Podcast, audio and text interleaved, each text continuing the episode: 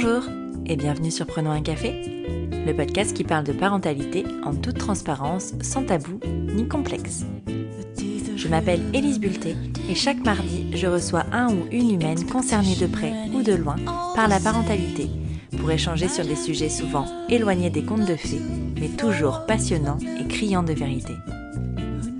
J'ai l'immense plaisir de vous présenter le premier épisode du hors-série Prenons un café autour du monde. Chaque premier mardi du mois, je pars à la rencontre de parents francophones ayant choisi de vivre à l'étranger. Ces parents me racontent la place qui leur est donnée dans leur pays d'adoption, les spécificités rencontrées et la place laissée à l'enfant dans leur société.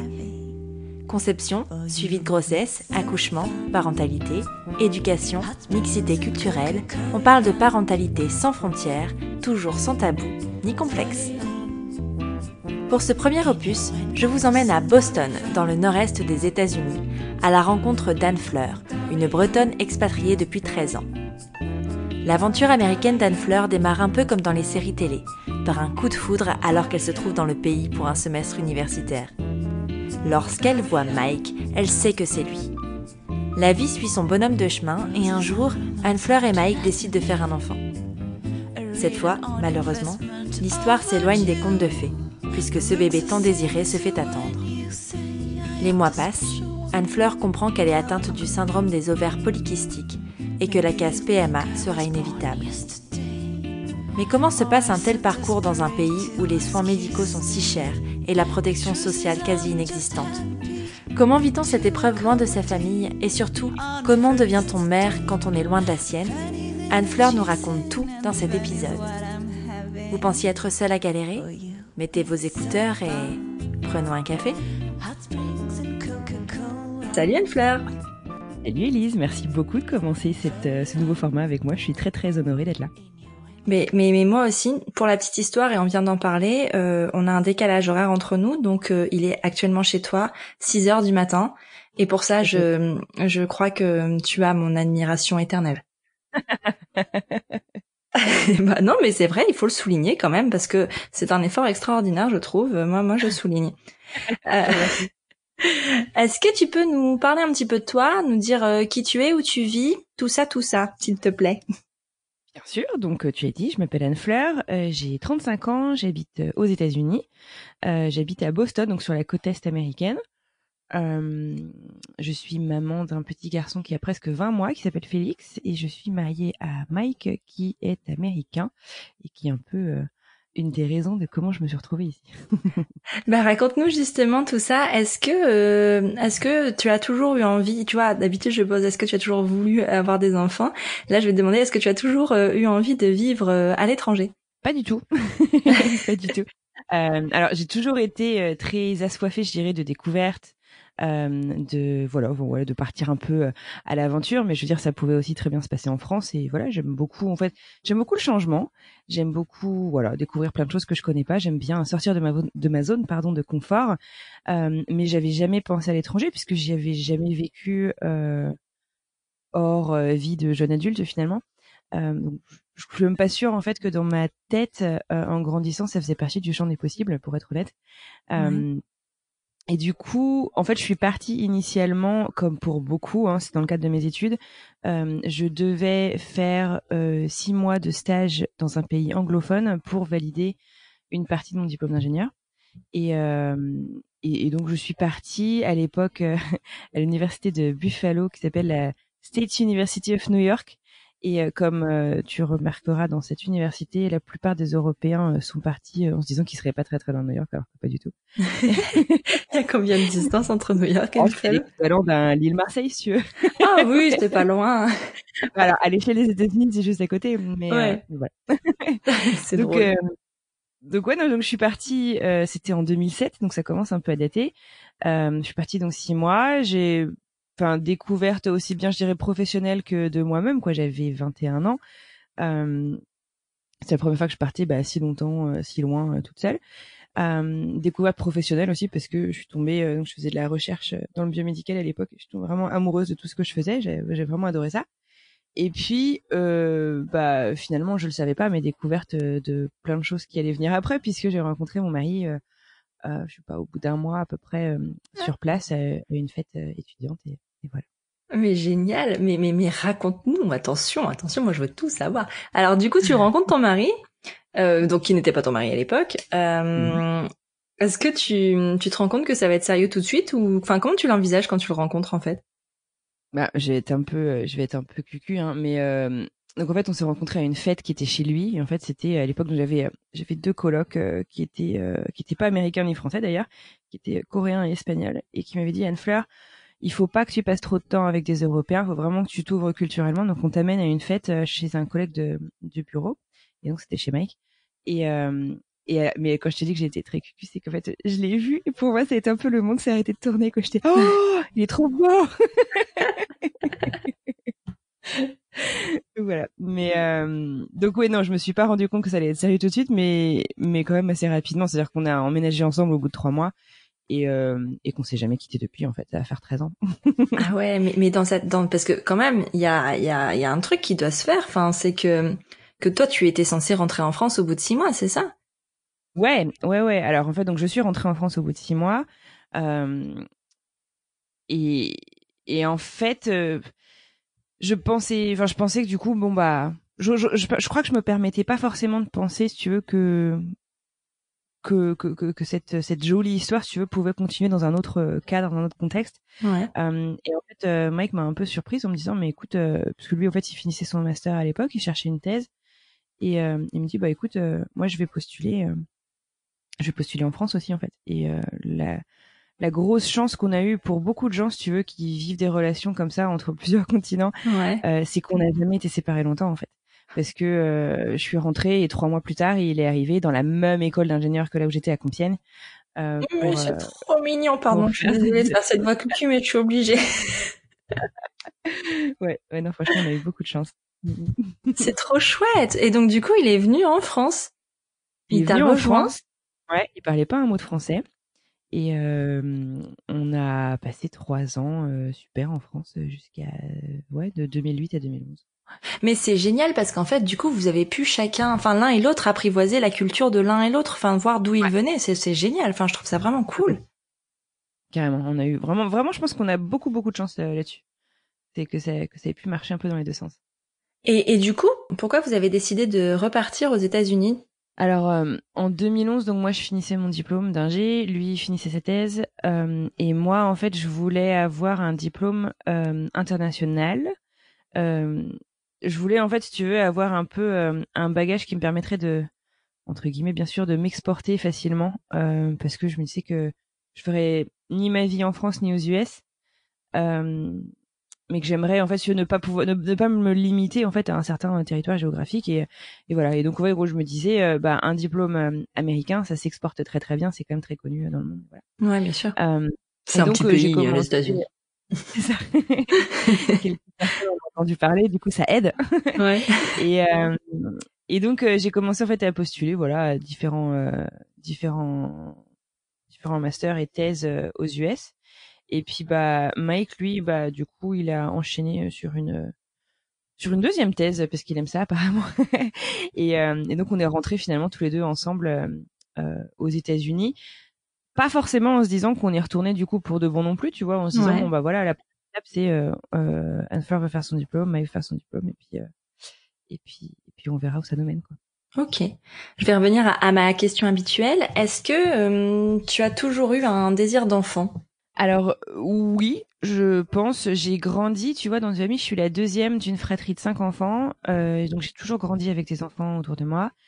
Euh, et je me suis jamais dit, oh là là, moi j'aurais jamais ça. Au contraire, si tu veux. Ouais. Euh, au contraire, je rêve en fait de créer. Je dis souvent, ça paraît un peu cucu encore, mais de dire, euh, enfin, je dis souvent que je pense qu'un des plus beaux cadeaux que mes parents m'ont fait, c'est ma fratrie, quoi, tu vois. C'est, mmh. c'est, c'est des liens vraiment super forts. Euh, euh, et donc, je rêve de pouvoir offrir ça euh, à mes enfants. ah, c'est génial. Mais c'est génial, ça veut dire que quand même t'as grandi dans un environnement sain qui t'a donné envie de, de le reproduire et c'est plutôt une bonne chose. Ouais, non, c'est clair. Et, euh, et donc du coup, ce désir-là de, de, famille, de fratrie, il était intégré dans ton couple? Enfin, comment, euh, enfin, t'en avais parlé à Mike? C'est quelque chose dont vous aviez envie tous les deux? Alors oui, Euh, Mike était un peu plus inquiet. Euh, alors, enfin, il, il a jamais dit qu'il n'avait pas envie d'enfant. Il a toujours dit qu'il avait aussi envie d'enfant. Mais il était un petit peu plus inquiet sur euh, à quel moment ça allait arriver par rapport euh, au développement de notre couple, par rapport à la construction, si je puis dire, de notre vie d'adulte, tu vois, euh, parce que bon, c'est vrai quand même, hein, les enfants nous prennent beaucoup de temps, ouais, bien sûr. Ça, rythme, etc. Et donc il avait un petit peu peur, tu vois, de cette dynamique, puisque en fait lui c'est le dernier dans sa famille.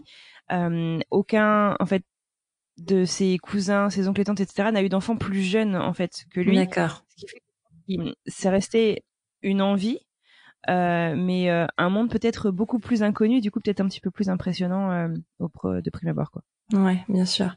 Et alors, à quel moment de votre vie de couple vous avez décidé que c'était bon, que c'était le bon moment et que que là maintenant euh, vous voyez bien agrandir la famille? Hum, Alors, euh, si ça n'avait tenu qu'à moi, si tu veux, ça aurait été beaucoup plus tôt. moi, j'étais, j'étais prête, j'en parlais très ouvertement, très rapidement. Euh, je dirais qu'à peu près à la période de notre euh, deuxième mariage, puisqu'on s'est marié à plusieurs reprises. D'accord. Mais raconte-nous ça. Bah, on s'est marié en fait une première fois en 2012 à Buffalo aux États-Unis. Euh, c'est un mariage civil euh, qui s'est organisé de manière. Euh, on pensait que c'était un mariage civil très administratif, donc on était ouais c'est bon, ça, on a besoin de personne, etc. Puis finalement, finalement c'est quand même une étape super importante quand tu te bah maries, merde. C'est ça. mais euh, mais donc voilà, c'était super chouette. C'était euh, une juge qui est venue nous marier dans le port de Buffalo. Finalement, on devait faire ça que tous les deux. Puis on a des copains qui ont débarqué avec le champagne et tout. C'était vraiment ah, super sympa. Et euh, mais pour te dire à quel point on n'avait pas pris les choses au sérieux, c'est que lui comme moi, on passait des examens le matin même, tu vois. ah oui, c'est génial. Dans un d'examen qu'on a dit, oh, mais en fait, on se marie cet après-midi, c'est pas possible. Il y en a qui vont faire des euh, courses après les examens et d'autres qui vont se marier. Écoute, hein Exactement. Voilà, voilà. euh, et puis, et puis en 2012, 2014, du coup, donc un an et demi plus tard, euh, donc on a, on avait décidé donc de faire un mariage où on pourrait vraiment réunir tous nos amis, notre famille. Et donc là, on est rentré en France, on s'est marié avec un père. Ouais. Et euh, et donc, euh, bah, ça fait un peu cliché, tu vas te dire après le mariage, je sais pas, c'est juste que peut-être que je me suis autorisée, tu vois, à, à pousser un petit peu plus euh, mmh. dans la direction de, de, de, construire une famille. Et euh, je me souviens en fait que c'est pendant notre lune de miel qui n'a pas eu lieu du tout euh, tout de suite après le mariage, euh, mais où on a vraiment vraiment discuté, si tu veux, de voilà qu'est-ce que ça aurait comme impact sur notre quotidien, comment voilà comment comment est-ce qu'on envisageait en fait le type de famille qu'on voulait être, le type de parents qu'on voulait être, mmh. et voilà. Est-ce qu'il y avait beaucoup de différences entre vous deux justement sur ces questions-là, vu que euh, Mike a grandi aux États-Unis, toi tu as grandi en France. Est-ce qu'il y avait des, des, des, différences majeures ou pas euh, quand vous parliez euh, de cet avenir-là, quand vous imaginiez avec des enfants? Euh, Je sais pas si c'est lié à la culture, tu vois, des, des différents pays, voilà, ou si c'est lié aussi à l'histoire de nos familles. Euh, moi, venant d'une famille de cinq enfants aussi, je pense que je suis très fusionnelle, tu vois, avec mes frères et sœurs, avec mes parents et tout. Euh, lui, il s'entend bien avec sa famille, mais ils sont pas euh, hyper, hyper, hyper proches. Tu vois, moi, il y a pas, il y a pas une semaine où je parle pas au moins à chaque personne de ma famille, tu vois. Ouais. Euh, donc, euh, donc, je, je pense en fait que la conception en fait de la famille qu'on avait à ce moment-là était pas forcément la même. Mmh. mais je sais pas si c'est pareil pour toi, mais c'est finalement une conversation qui était hyper dure à avoir avant de devenir parent en fait parce qu'en fait finalement tu te rends compte des différences qu'on avait en conception euh, de enfin en, en, imaginaire je dirais de, de la famille qu'on se projetait être euh, on s'est vraiment rendu compte de ça au moment où on est devenu parent en fait ouais. au moment où ouais euh, je sais pas si c'était très clair ce que je te raconte. Si si si, c'est hyper clair, si bien sûr. Mais euh, mais oui, bien sûr. Mais dans tous les cas, on, on peut imaginer tout ce qu'on veut. On ne saura pas euh, comment ça va se passer avant de le vivre? Et surtout surtout en matière de parentalité j'ai l'impression que c'est euh, le sujet ça et l'entrepreneuriat j'ai envie de te dire. C'est le sujet où tu t'imagines plein de choses et en fait ça se passe pas du tout comme ça et euh, tu n'es pas la personne que tu imaginais être en tout cas. Ça c'est ça c'est je peux pas être plus d'accord avec ce que tu dis c'est clair. Je suis complètement d'accord. Et, euh, et donc voilà, vous décidez de vous lancer euh, donc toi, tu voulais te lancer euh, vachement plus tôt. Euh, Mike était un peu plus frileux. Finalement, vous êtes lancé combien de temps après ce mariage, le deuxième mariage, du coup? Euh, Bah, si, bah à peu près. Ouais, c'est ça. En 2015, j'irai début 2015, j'ai arrêté euh, la contraception. Euh, j'ai arrêté la contraception, mais on s'est pas, euh, on s'est pas attelé à ce projet, je dirais, avec euh, beaucoup non plus de, de, de préparation. Tu vois ce que je veux dire? On s'est pas, on, c'est pas devenu, c'est pas devenu le truc top of mind. Tu vois Voilà, c'est ça. Il n'y avait pas de calcul, tu sais, les jours, les machins, à l'âge ovule, ce serait peut-être bien de le faire, pas directement en tout cas. Non, ouais, c'est ça. C'était euh, voilà, j'arrête la contraception, ça viendra quand ça viendra. Je savais que j'avais des dérèglements hormonaux. Euh, je savais pas exactement ce que j'avais, mais je savais que j'avais des dérèglements hormonaux un peu, un peu dans tous les sens. Euh, donc je me disais aussi bon bah tu vois, faut que mon corps se remette bien. Et puis euh, à l'époque, euh, je voyageais beaucoup, beaucoup, beaucoup pour le boulot, ce qui fait que c'est tout con si tu veux. Mais bon, t'as une fenêtre de tir tous les mois et j'étais pas forcément toujours à la maison ce mois-là, tu vois. Enfin, cette, semaine-là.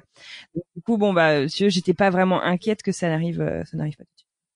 Parce que c'est ça aussi euh, l'histoire, c'est que c'est c'est pas arrivé tout de suite. Et euh, à quel moment, du coup, as, vous avez commencé tous les deux à à vous poser les questions sur la sur la fertilité alors, je pense que nous sommes un vrai couple d'autruches. Euh, les questions qui font mal, des fois, on a un peu du mal à se les poser. Enfin, tu sais, euh, mettre des mots sur des choses finalement aussi intimes que la fertilité, c'est hyper dur. Ouais. C'est hyper, euh, c'est, enfin, tu, sais, tu sais, c'est comme quand tu souffres de quelque chose, le dire tout fort, ça le rend vrai. Bah, c'était vraiment ça, quoi, si tu veux. C'était aller chercher de l'aide, ça voulait vraiment dire que j'admettais qu'il y avait certainement un, un, souci, quoi.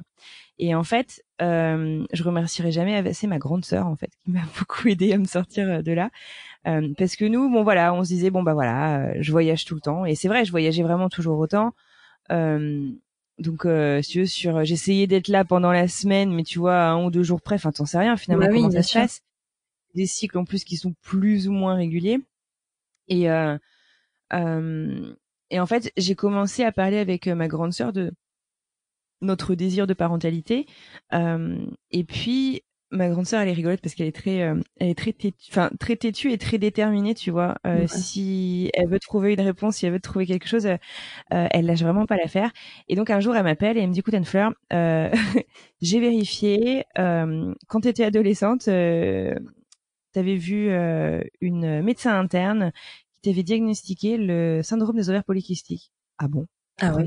Elle, elle savait ça et toi, euh, toi non. pour te dire que moi j'étais irresponsable. C'est génial. Non, mais, je trouve ça fou.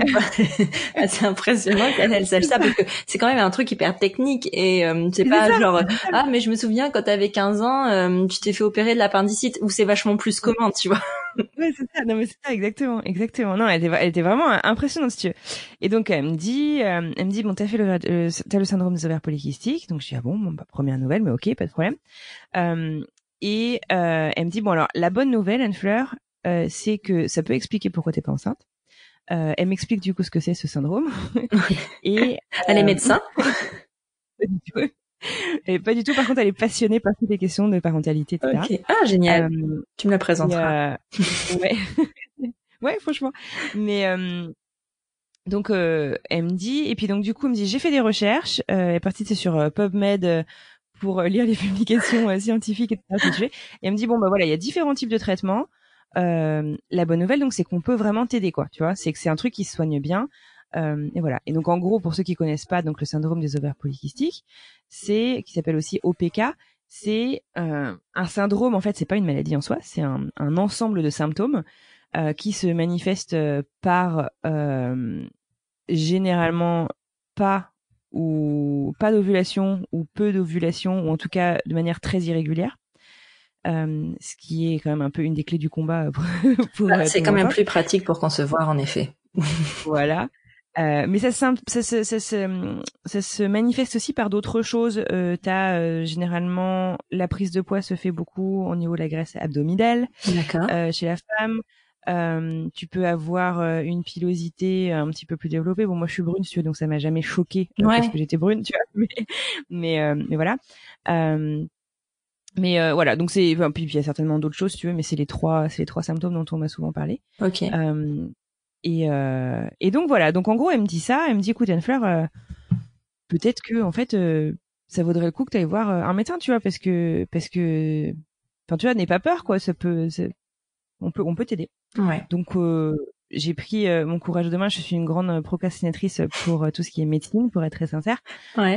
donc ça m'a bien pris deux mois avant de prendre mon téléphone pour appeler. Puis, puis ma sœur qui l'a jamais la faire, tu vois, qui m'appelle également. Bon alors, tu les as appelés et, et, donc je finis par prendre rendez-vous chez un chez un médecin qui, qui me dit effectivement vous, en plus, euh, vous avez, vous essayez d'avoir un enfant depuis euh, plus de deux ans, euh, donc il faut être dans un centre d'infertilité. Ah déjà. Boum. Et alors là, en fait, moi, le mot fertilité, infertilité, en fait, c'était comme un gros mot, quoi. C'était, oh, j'étais, je sais pas, c'est, bref, c'était très dramatique pour moi. C'était mmh. une prise de conscience difficile. Euh, mais bon voilà donc elle, m'envoie donc vers un, un centre de fertilité c'est fait les centres de santé de la femme d'accord autant te dire l'homme, il peut très bien être responsable du truc aussi, mais voilà. Bah oui, d'ailleurs, en euh, parlant d'homme, du coup, euh, Mike, il réagit euh, comment quand tu lui parles de tout ça? Est-ce que tu lui en parles quand ta sœur t'en parle, par exemple, ou pas du tout? Ouais, ouais, ouais, si, si, bien sûr, j'en parle de manière très ouverte. Mais lui, du coup, il est hyper, il est hyper positif. Et bon, bah, c'est super si s'il y a une explication et que et que ça peut être pris en charge, allons voir quoi. Euh, je pense que lui comme moi, on, on réalisait pas du tout, donc on s'embarquait pas contre. Ouais, j'imagine. un peu naïf. Mais ouais. En même temps, tant que tu es pas confronté, ça c'est pareil. Tu t'imagines pas euh, euh, ce que ça peut être tant en, en termes de charge mentale, mais physique aussi. Enfin, tu imagines pas euh, le tsunami de la PMA finalement. Ah, pas du tout. C'est clair. C'est clair. C'est un monde parallèle euh, que tu soupçonnes pas du tout. Bah voilà, c'est ça. Ouais. Donc du coup, tu vas dans ce centre euh, pour parler de cette infertilité qui, qui te choque. Mais en fait, euh, infertilité, donc euh, qu'on clarifie bien les choses, ce n'est pas du tout un gros mot, bien entendu. C'est juste que moi, j'étais pas en fait. Et en fait, on parle d'infertilité à partir du moment où un couple cherche à concevoir depuis 12 mois et n'y arrive pas. Ah ouais, c'est 12 euh, mois, d'accord. Euh, et en fait, infertilité, du coup, c'est pas forcément une condition médicale, quoi. C'est vraiment juste mettre un mot sur ce qui se passe, quoi. Ouais. Et donc, ouais, on y va, on va donc dans ce centre. On a un rendez-vous bah, tu vois là au moment où on enregistre on est euh, on est fin août, enfin mi fin août et c'était exactement à ce moment-là donc en 2017 il y a trois ans. Et euh, et on rencontre une gynéco je me souviens que je me suis dit mais c'est pas possible de prendre la coke. Elle était speed mais elle était speed c'est la nana mais qu'elle est à 300 à l'heure dans ses explications dans ses trucs je dis mais oh, waouh wow. bref très sympa par ailleurs. Mais euh, donc elle nous explique, elle fait bah, effectivement, moi j'avais, j'étais venue avec mon dossier médical, que j'avais passé du temps à traduire en me disant on va gagner mm. du temps, tu vois, on va pas refaire les, toutes les prises de sang, les machins et trucs. Bon, bien sûr, ils sont obligés de les refaire. Bien sûr. Euh, surtout en fait euh, bah, je sais pas si tu sais mais du coup la santé aux États-Unis c'est vraiment pas gratuit. J'allais revenir euh, là-dessus justement. C'est une de mes une des questions que j'allais te poser euh, parce que euh, autant pour les couples hétéros en France je crois que c'est pris en charge complètement par la sécurité sociale la gestion de la PMA et tout ça peu importe je sais pas s'il y a une limite ou pas ou si c'est géré par la, il ouais. il y a des limites en termes de nombre d'essais. Je crois que c'est quatre FIV et trois ou quatre inséminations. D'accord. Par contre, je crois que si tu vas dans le privé, là, tu as des, t'as des, t'as des forfaits okay. euh, qui peuvent passer. Ouais. Ok, mais dans tous les cas, il y a quand même une prise en charge de la sécurité sociale et c'est quand même un gros luxe. Euh, comment ça se passe euh, à ce niveau-là euh, aux États-Unis? Parce que c'est vraiment, c'est un vrai sujet euh, la, la, la, prise en charge de la santé aux États-Unis. On en entend beaucoup parler. Euh, on sait que c'est cher, très cher, et à quel point ça l'est, tiens. ouais. Alors, euh, la santé aux États-Unis, en fait, euh, dépend beaucoup de ton emploi. D'accord. Euh, en fait, euh, ton, enfin, personne en fait ne te doit de couverture santé. C'est ça qui est difficile en fait aux États-Unis. Okay. Euh, ni l'État, ni ton employeur, personne. mais la plupart des employeurs qui cherchent en fait, je dirais que je sais pas, 95% des employeurs cherchent donc à se démarquer et ont fait participer du coup à une espèce de mutuelle quoi tu vois. Mm. euh, qui, qui va en fait enfin mutuelle mais en même temps t'as pas de t'as pas de complémentaire euh, tout court quoi tu vois. T'as pas t'as pas le forfait social comme on a en France mais euh, voilà. Euh, et en fait donc cette mutuelle donc c'est privé. Euh, et tu vas participer là-dessus. Nous on a un truc pour te donner une idée du coût. On a donc un forfait famille qu'on soit deux, nous deux, ou avec euh, maintenant Félix, c'est le même prix. D'accord. Et je crois qu'on paye 1600 balles par mois, tu vois 1600 ouais. Ah oui, intéressant. Euh, ouais. Sans compter les frais de santé, ouais. d'accord, c'est juste le... Bref. D'accord. Et, euh, et c'est ce qui reste à notre charge. Il y a, il y a une partie qui est payée par le par Ah ouais, ouais, donc c'est vraiment énorme. Ouais, ouais, non, c'est. Bah après, en fait, c'est pour ça. Souvent, tu sais, les gens disent ah mais vous êtes tellement bien payés aux États-Unis. Ouais, mais t'as des charges qui sont pas du tout les mêmes, quoi. Ah, c'est ça. Tu vois? Et les salaires, c'est clair, les salaires sont plus élevés, mais les charges sont très très différentes. Ouais, oui, mais c'est ça, c'est pas le même. Euh, enfin, tu peux pas comparer ce qui est pas comparable, tu vois. Je sais qu'en France, beaucoup de personnes se plaignent, tu sais, sur les pourcentages, sur les fiches de paie, t'as toujours des trucs qui sont enlevés, machin. Mais en fait, c'est rien, et on se rend pas compte. De toute façon, je pense qu'on se rend pas compte de la chance qu'on a tant qu'on on l'a voilà tant que t'es pas allé ailleurs pour le coup euh, bah, tu vois j'ai vécu au Canada pendant pendant un moment et euh, et je priais juste de ne pas être malade ou alors d'être malade quand j'étais en France Ouais, c'est ça. C'est, hyper triste à dire, mais, c'est vrai. Et c'est vrai que moi, je me suis toujours dit que si j'avais un gros pépin de santé, j'espère que ça n'arrivera jamais, mais que je rentrerai en France. Bah oui. Tranquille. Ouais. Donc du coup, en fait, quand euh, quand tu arrives dans un parcours de fertilité aux US, euh, tu vas devoir avoir en fait l'accord de ton assurance pour tout ce que tu vas faire. Euh, et une des raisons pour lesquelles on a dû refaire beaucoup d'examens, euh, c'est bon, bah bien sûr d'abord c'est s'assurer que le diagnostic est complet et voilà. Mais c'est aussi en fait pouvoir, les médecins en fait vont aller pitcher si tu veux ton cas à l'assurance pour, euh, ils vont aller pitcher un traitement quoi. Ils vont dire voilà, nous ah on pense que donc la santé aux États-Unis c'est de l'entrepreneuriat, c'est je lance mon business. C'est, c'est, de manière les médecins, enfin les médecins sont beaucoup plus tournés profit qu'en France. Tout à fait. C'est ouf. Tout à fait. Et euh, c'est clair, c'est pas toujours très rassurant. C'est pour ça que la relation de confiance est super importante avec ton médecin, quoi. Complètement. Mais euh, mais donc voilà, donc euh, ils, ils, établissent en gros ce qu'ils pensent qui va t'aider euh, à devenir parent, et puis ils vont le proposer. Et tu vois, j'ai j'ai une amie euh, qui est en parcours de fertilité. Elle, son assurance dit non. On pense que passer par la FIV, qui est généralement donc un peu l'étape suivante après les essais d'insémination, on pense que c'est que c'est pas encore nécessaire. Donc on voudrait que vous continuiez à faire des inséminations et au bout de temps d'essai, on vous laissera passer à la FIV. Mais on paiera pas la C'est l'assurance qui décide et c'est pas les médecins. Hein, c'est vraiment dingue. Enfin, à moins euh, de payer ta poche. oui, bien sûr, mais enfin, je veux dire, ces personnes de l'assurance, est-ce qu'ils ont au moins, euh, enfin, ils ont des diplômes médicaux, j'imagine, ou alors c'est, euh, enfin, tu passes un, je sais pas, un truc d'assurance, tu fais des études pour travailler dans les assurances, et soit tu choisis assurance bancaire, soit tu choisis assurance médicale? Non, alors bon après je je je suis pas dans ce domaine-là donc euh, je, vais te dire ce que j'en sais, mais euh, généralement ils ont quand même euh, un médecin ou plusieurs médecins, enfin tu vois par spécialité qui vont réussir à étudier les demandes, mais les personnes qui traitent les demandes au quotidien, c'est des personnes en fait si tu veux ils ont des stats, enfin tu vois en fait c'est ok telle personne rentre dans telle case euh, parce que je sais pas ils ont entre ça et ça en taux de trucs, enfin tu vois ils ont ils mettent en fait chacun des patients dans des cases et ils ont des espèces d'études statistiques qui vont dire bon bah nous on va couvrir plutôt ça que ça parce que c'est moins cher et qu'il y a plus de chances que ça marche immédiatement, tu vois. En fait, c'est, tout est orienté coût. En fait, tout est orienté en termes de profitabilité et de, et de perte. c'est, vraiment pas la même façon d'envisager les choses parce que autant quand t'es dans un parcours de PMA, euh, c'est déjà difficile, mais si en plus, enfin, t'as ce, ce facteur-là au-dessus de la tête, ça va être encore pire en fait. Ouais, ouais, non, c'est, c'est, c'est, c'est particulier. Alors nous, on a eu beaucoup, beaucoup de chance c'est que on a euh, des employeurs euh, cool ouais. euh, et euh, on a une assurance qui est plutôt bonne. Euh, et donc nous dès le début, notre médecin nous a dit votre assurance couvre très bien les traitements d'infertilité. ils nous ont dit voilà si on respecte le, telle et telle règle qui était en gros de pas commencer tout de suite par la fille, enfin tu vois des choses comme ça.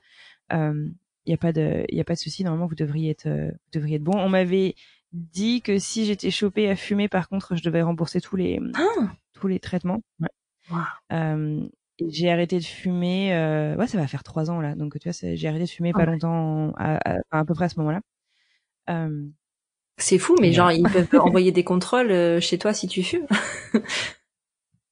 Je sais pas comment il se débrouille. Je, je sais, franchement, j'ai aucune idée de comment il se débrouille. Après, moi, j'avais décidé d'arrêter de fumer de toute manière. Oui, dans tous les cas, le tabac est mauvais pour la santé. C'est mieux d'arrêter qu'on veuille ou pas des enfants. Oui, hein. Mais, euh, mais, mais ouais, non, je trouve ça assez fou. Enfin, c'est, euh, c'est hyper euh, restrictif, quoi.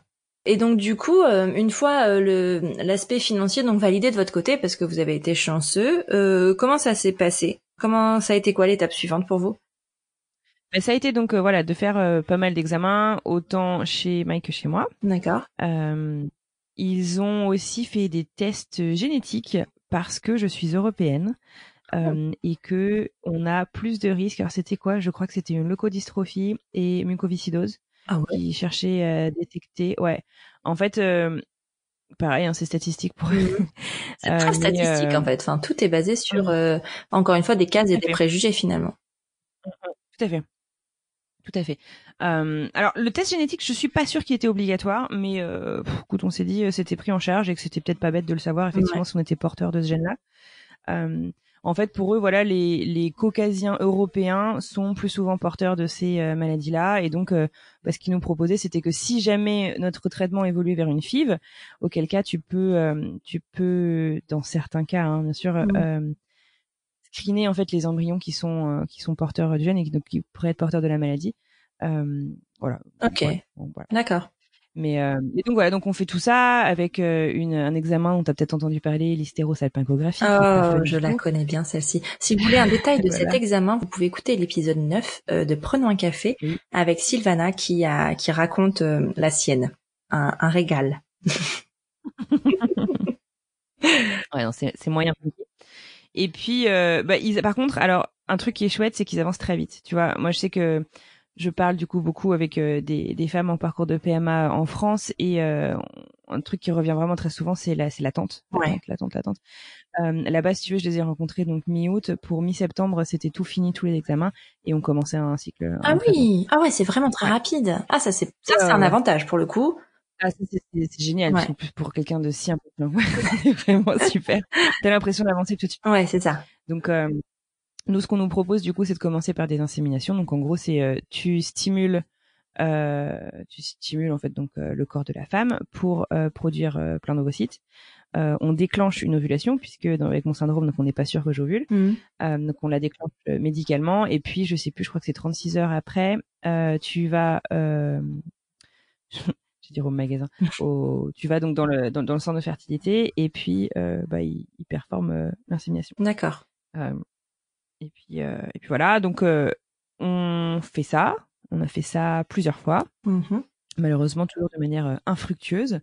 et puis vient la question de vous savez ça fait trois fois, va peut-être falloir faire une FIV, etc. Et alors, moi, j'ai un, un, un bagage euh, au niveau de mon éducation en bio, euh, en biomédical, donc je, je, sais très bien ce que c'est la FIV. C'est quelque chose qui me fait très très peur. Et puis euh, je suis en surpoids. Et c'est quelque chose qui me fait encore plus peur, si tu veux, c'est de à quel point en fait la FIV va malmener mon corps en fait qui, qui parfois déjà voilà. Oui parce que ça, ça, ça demande du coup des traitements hormonaux qui peuvent fluctuer enfin plein de choses en fait finalement ça bah, l'insémination déjà si tu veux du coup j'en avais eu un, un, un aperçu hein, quand même parce que ton, bah, même en insémination euh, c'est c'est pas sur cycle naturel j'étais sur sur cycle médicalisé. Ton corps prend déjà bien cher si tu veux. Alors les les, les variations d'humeur euh, c'est je me dis toujours, mais il faut vraiment que je la fasse la roue du cycle que toi t'as fait. Ah. Je fais que d'en parler à mon mari. non, mais vraiment, ça change la vie. Enfin, mais ça change euh, la vie, ton rapport avec toi et aussi euh, et le rapport euh, familial en fait avec ça. Bon, je, je vais revenir sur le sujet vite fait parce que peut-être que les gens qui écoutent ne savent pas de quoi on parle. en fait, donc j'en ai parlé sur Instagram. Moi, je, je et puis j'en ai parlé aussi dans le dernier épisode de la saison 2 où où je fais un épisode avec moi-même de, de ma gestion des cycles menstruels euh, en famille et en fait j'ai euh, sur mon frigo affiché euh, les quatre phases de mon cycle menstruel et je bouge les mains à chaque fois que ça bouge. Et comme ça, ma famille, donc Alexis, mon amoureux, et ma fille Alice sont au courant de la phase où je suis. Comme ça, ils peuvent savoir s'ils peuvent tout de suite me, poser des questions ou s'ils doivent mettre les formes. Voilà, en gros, pour résumer. je trouve ça, je trouve ça brillantissime. mais non, mais c'est génial parce que ça évite tellement de conflits en fait. Parce que je le fais pas exprès, tu vois, de les envoyer balader. Bien sûr. Non, bien sûr. Et puis les jours où t'es plus sensible. Et non, mais c'est, enfin bref.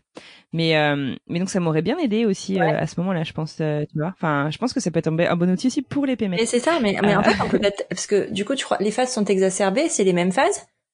Ouais. Donc ouais, à l'occasion, ça peut être un super outil et en parler.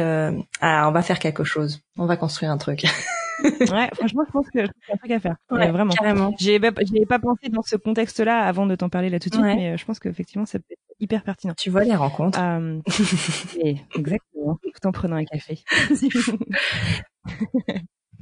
mais euh, mais voilà. Ouais. Donc, je ne sais plus ce que je te raconte. Tu me parlais de ton cycle qui fluctuait et que tu avais vachement peur de ça, de d'entrer en FIV euh, sur le parcours FIV à cause de ça.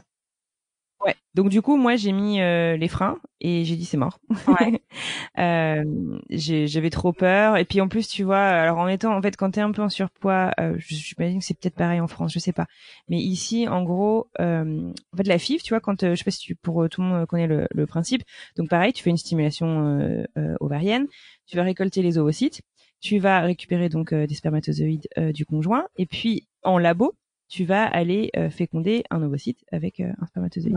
Ça va te donner, on espère, plus d'un embryon. Et puis, euh, on va te remettre les embryons. Donc, on va donc le, il y a le prélèvement, la ponction, donc où on prend les ovocytes, et puis ensuite il y a le transfert où on va donc te réimplanter un embryon qui est déjà. Donc en fait, finalement, t'es, on te, on te met ensemble puisque tu as un, embryon. Après, c'est s'accroche ou il s'accroche pas. Et la ponction, en fait, euh, va se faire la plupart du temps euh, sous forme euh, d'anesthésie locale. D'accord. Mais si tu es en surpoids, on ne te donne pas le choix. C'est, en tout cas là où moi j'étais, c'est anesthésie générale. Ok. Et, euh, et du coup, rien que ça, en fait, du coup aussi, c'est tu, tu, enfin pour moi, c'était tu passais la seconde, si tu veux, en termes de médicalisation du parcours. T'as beaucoup plus de risques hein, quand même avec une mhm. anesthésie générale. Euh, et donc voilà, enfin, tu sais, c'était tout, tout un ensemble de choses qui me faisaient vraiment peur, en fait. Ouais. et donc du coup, en fait, à ce moment-là, on est en décembre 2017 euh, et je pars un mois en France pour me ressourcer. J'étais euh, entre deux jobs mm-hmm. et, euh, et, et, on fait un break. Alors bien sûr, j'avais fait un cycle avant de partir. Bien sûr, en France, euh, j'ai découvert que j'étais pas enceinte, donc ça, ça, ça, ça ajoute un peu au marasme euh, qui, qui, qui est hyper difficile. Si chaque chaque essai, y crois quand même. Mm-hmm. Chaque essai, tu, tu tombes toujours plus bas et et en plus, là, du coup, on n'était pas ensemble euh, avec Mike euh, quand on a découvert que ça marchait pas. C'était, c'est vraiment. Ah oui, d'accord, t'étais rentrée toute seule euh, pendant les fêtes. Ouais. Enfin, lui m'a rejoint pour les fêtes, mais moi j'ai passé tout le mois de décembre en France. Et, et, donc voilà, euh, ce petit mois se passe super bien. Et puis, euh, un détail, tu vas me dire un peu bizarre, mais qui a son importance dans mon histoire. Euh, on part dans les Alpes pour Noël, on skie. Ouais. Et enfin, pas très très longtemps puisque je me casse la figure. et euh, le jour de, enfin le jour de la veille, le 24 décembre, je me, je m'expose un peu le genou, si tu veux, en faisant une chute à ski. D'accord. Euh, donc euh, ce qui coupe court à mes aventures euh, ski euh, de cette année-là. Et et en fait un peu emmerdant quoi, tu vois, parce que j'ai dû donc me faire évacuer. oui, enfin c'était pas la façon dont, dont, tu imaginais ton réveillon, clairement. ah, pas du tout finalement plus d'un réveillon qui s'est passé un peu bizarrement, tu verras. Mais donc euh, donc voilà, donc en gros ce séjour en France euh, se passe, je rentre aux États-Unis donc un peu bon an mal an parce que je peux plus marcher, j'ai eu une attelle qui fait la tête de ma jambe, enfin c'est un peu compliqué. Euh, je du coup je me dis bah franchement on va faire une pause sur le sur le parcours. Je crois qu'on avait un, ouais, on avait encore un cycle de prévu en janvier à notre retour, mhm. donc on le fait. Mais euh, mais à ce moment-là j'y crois plus trop pour être honnête. donc on fait ce cycle, ça ne marche pas. Et puis, euh, je fais euh, deux mois de rééducation, mon genou ça va toujours pas, donc je me fais opérer. Euh, et là, je peux vraiment plus marcher, si tu veux. C'est vraiment, c'est un peu galère. T'imagines pas forcément une grossesse dans ces conditions, quoi. Exactement. J'ai vraiment autre chose à penser. Euh, par contre, mon désir de, de, parentalité continue toujours à être vraiment présent, mais euh, la PMA, j'ai c'est bon les gars, euh, moi je, ouais. j'ai autre chose à penser. Je... Surtout que la PMA, si tu veux, ça, ça régit complètement ton emploi du temps, mm. quoi. Enfin, tu vois, tu dans cette première partie du cycle où tu fais tes stimulations, tu vas chez le médecin tous les deux jours minimum, quoi, pour faire une écho, pour s'assurer qu'il pousse bien. Enfin, tu vois, c'est, oh, c'est, ouais, faut avoir le temps. Très envahissant, quoi. Et du coup, faut avoir aussi un job qui te permet de, d'avoir ce temps-là. Exactement. Exactement.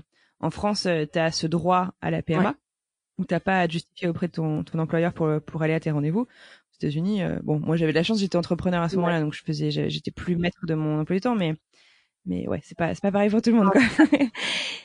Et, euh, et donc, euh, ce désir de parentalité était toujours vraiment là, euh, mais j'étais du coup, moi, en train d'étudier la question de l'adoption. Ok. Euh, je me disais, bah voilà, euh, finalement, oui, j'adorerais être enceinte, mais finalement, ce qui est important pour moi et ce dont je, ce, qui va rester avec moi toute la vie, si tu veux, c'est cet enfant, c'est pas le fait d'avoir été enceinte. Je suis, je suis complètement prête et j'en suis toujours convaincue. D'ailleurs, que, que ce serait une superbe une super aventure, une super manière de devenir parent. Euh, voilà. Et puis donc euh, j'en parle à plusieurs reprises avec Mike, qui lui est pas encore là mm.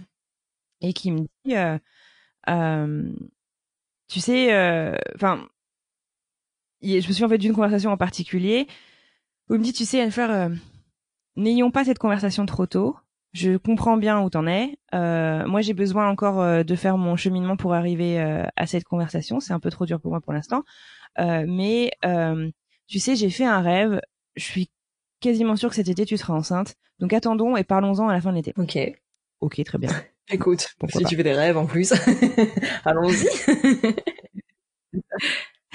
et, et donc voilà, cette conversation se passe au printemps et, et une semaine euh, plus tard, euh, je réalise que j'ai du retard dans mes règles, mais comme je veux dire, euh, en ayant un syndrome de ovaires polykystique, mmh. t'as des cycles hyper irréguliers, donc un retard, si tu veux, ça veut rien dire, et j'en ai eu bah, plein de fois, quoi. Ouais. Oui, c'était pas puis, alarmé particulièrement. Ah non, pas du tout. Puis alors, si tu enfin, je suis, sûre que les gens qui sont passés par là comprendront, si tu veux, mais le nombre de fois où je me suis assise sur mes toilettes avec mon petit test, où ça s'est fini en pleurs parce que c'est encore négatif, si tu veux, bon bah tu, tu, tu essaies de t'éviter un peu ces, ces, ces douleurs, quoi. Euh, mais finalement, en fait, euh, on discute comme ça, un soir, puis ah bah tiens, j'ai du retard. Et puis lui, en fait, genre ses, ses yeux s'allument, quoi. Genre, oh, ah bon, mais pas, ça fait genre dix ans que j'ai du retard. Enfin, tu vois, et voilà, ça change rien. Et puis, euh, et puis il me dit ouais, mais genre, bon bref. Évidemment, j'avais un test dans mon tireur de salle de bain parce que je avais toujours. Et donc, je vais tester. Et euh, et là, en fait, j'ai failli tomber dans les pommes, quoi. T'avais eu un, un signe que tu n'avais jamais vu avant, j'imagine. c'est ça. Et puis, en, en, quelques secondes, enfin bref, c'était, euh, tu vois, j'en ai encore des frissons rien que t'en reparler. Je me souviens parce que Mike faisait un, un barbecue dans le jardin à ce moment-là, et moi, incapable de bouger de mes toilettes, j'étais scotchée sur mes toilettes à regarder mon test. Donc, je l'ai appelé, je l'ai appelé sur son téléphone, genre, euh, viens tout de suite, mais sans lui dire ce que c'était. Et il me l'a dit. Après, il m'a dit, mais tu sais, moi, je pensais que j'allais te retrouver, je sais pas, mourante dans les toilettes, qu'il y avait un problème parce que tu étais tellement alarmée au téléphone, j'ai eu trop peur. et donc voilà, donc j'ai découvert comme ça qu'en fait, j'étais tombée enceinte naturellement. C'est fou. Et, euh, et mais, mais la grossesse avec le genou en vrac, comment ça se passe? Excuse-moi, hein, ça balaye peut-être toutes les difficultés, mais, mais moi, ça m'interpelle. Ouais, ça a, été, ça a été dur parce que en fait, si je si j'étais pas enceinte, euh, bah tu tu réapprends à marcher, tu réapprends à courir. finalement, en ayant en tombant enceinte et puis en ayant tellement galéré à tomber mmh. enceinte, euh, j'ai pas envie de courir. Enfin, tu vois, tu te dis, bah, enfin, tu t'entends un peu de tout, tu vois. Ça. Euh, donc du coup, non, j'ai galéré et, euh, et, et je l'ai enfin je l'ai un peu payé après la naissance tu vois, il a fallu fait que je finisse la rééducation parce que j'ai pas pu j'ai pas pu finir la rééducation finalement pendant ma grossesse. Ah t'as tout rééduqué en même temps toi euh, périnée genou t'as tout fait. Enfin les américains ils sont pas bons pour la rééducation du périnée du tout. Euh, ouais c'est pas du tout en fait ils te le recommandent ah pas. Et j'ai dû me battre pour j'ai commencé moi ma rééducation à six mois et franchement j'en paye encore, euh, encore c'est fou nous c'est six bah ouais ouais. Ah ouais je sais c'est nul c'est vraiment nul je referai. Enfin, si je peux donner un conseil, il y a des gens qui sont à l'étranger, c'est c'est pas du tout optionnel la, rééducation du périnée. Au pire, tu vas une fois, on dit que ça, on dit que ça ah, va bien, mais, mais c'est quand même hyper rare d'avoir un périnée intact après une grossesse. Enfin, c'est vraiment très très rare. Ah. Bien sûr. Et donc du coup, tu es enceinte. On va parler de ce suivi de grossesse et de cette grossesse donc du coup aux États-Unis, parce que le suivi de grossesse en France, je, je, connais un peu, et encore pas tous les suivis. Mais donc euh, quand tu es enceinte, quand tu tombes enceinte aux États-Unis, euh, c'est quoi les premières euh, démarches à faire? Alors euh, moi, comme j'étais euh, issue, enfin tu vois, j'avais été suivie dans un centre de fertilité. Moi, c'est eux que j'ai appelé en fait en premier pour dire les gars, je suis enceinte. euh, ils ont confirmé par une prise de sang. Mais c'est vrai que tu vois, j'ai plein d'amis à qui c'est arrivé et c'est hyper surprenant. Enfin, je sais pas, peut-être que c'est pareil en France, remarque. Mais ne venant pas d'un parcours de fertilité, on leur a dit très bien, vous avez un test positif, ça nous suffit. Mais donc voilà, euh, donc du coup, bah on fait, euh, on fait euh, le test euh, sanguin, euh, on, m'appelle euh, pour confirmer. Puis ça, franchement, je remercierai jamais assez. Mais les, les secrétaires, tu vois, du centre de fertilité, euh, quand elle m'appelait pour me dire que c'était négatif, mmh. comme pour pour positif après, mais j'ai toujours une grande grande empathie, tu vois, vraiment voilà. Et donc elle me dit, bah voilà, c'est positif. Enfin, tu vois, tu sens la joie en fait dans sa voix et c'est puis donc on me prit rendez-vous tout de suite en fait avec un gynéco du centre de fertilité. Euh, pour euh, faire une écho et s'assurer, si tu veux, que voilà, euh, c'est bien intra-utérin, que, que, que, tout va bien. Euh, pour la petite histoire, en fait, entre temps, je suis rentrée en France. En fait, le lendemain du jour où j'ai découvert la grossesse, je, vais rentrer en France pour, pour une semaine. Euh, et j'ai eu une petite peur en fait lors de mon séjour en France. J'ai dû aller faire une écho et là, par contre, waouh, waouh, comment je suis contente de pas avoir été suivie. Pourquoi? Euh, Moi, je suis tombée sur une sur une nana bon, d'abord très désagréable, mais qui qui en gros, donc c'était au tout début, hein, la grossesse c'était à cinq semaines ou comme ça, tu vois, donc c'est même avant finalement. Tu sais, à ce moment-là, c'est une question d'heure ou, ou, de jours euh, grand maximum avant que tu puisses euh, entendre le cœur ou voir le cœur battre. Euh, et qui en gros donc euh, me dit clairement que bah il y a pas de cœur. Non, il y a c'est pas qu'il y a pas de cœur, c'est que tu le vois pas. et qui et qui m'explique que de toute manière voilà comme je vais devoir rentrer aux États-Unis, si je veux, on peut envisager un curtage histoire de je caricature à peine, mais enfin non, d'ailleurs je caricature pas du tout parce qu'elle m'a dit ça. Euh, pour en gros ne pas flinguer les sièges de l'avion au cas où j'ai une façon. Elle t'a dit ça Non, mais c'est mais mais c'est mais mais je, je suis outrée. Je suis vraiment mais. Ah ouais. Non, j'en rigole parce que parce que tout s'est bien fini, mais euh, non, c'est hyper traumatisant. C'est pas la première fois que j'entends ce genre d'histoire, euh, mais mais c'est horrible. Enfin, puis, puis la façon de dire ça, enfin, salir les sièges de l'avion, mais oh, mais c'est horrible, c'est atroce. Ouais, ça a été ça a été super dur. Ça a été super dur. Euh, du coup, je suis contente euh, d'avoir été mmh. suivie par les médecins qui m'ont suivi, ouais, hyper bienveillants. Euh, mais donc, je suis allée donc à mon centre euh, de fertilité. Euh, ils m'ont fait une écho et puis alors tu sais euh, les Américains donc, comme tu dis font ça très mmh. bien donc donc là on voit le cœur alors si tu veux nous c'est c'est comme quand j'ai rencontré mais quoi si tu veux la planète. Il y a une comédie musicale il y a eu un flash mob? Est-ce qu'il y a eu un flash mob?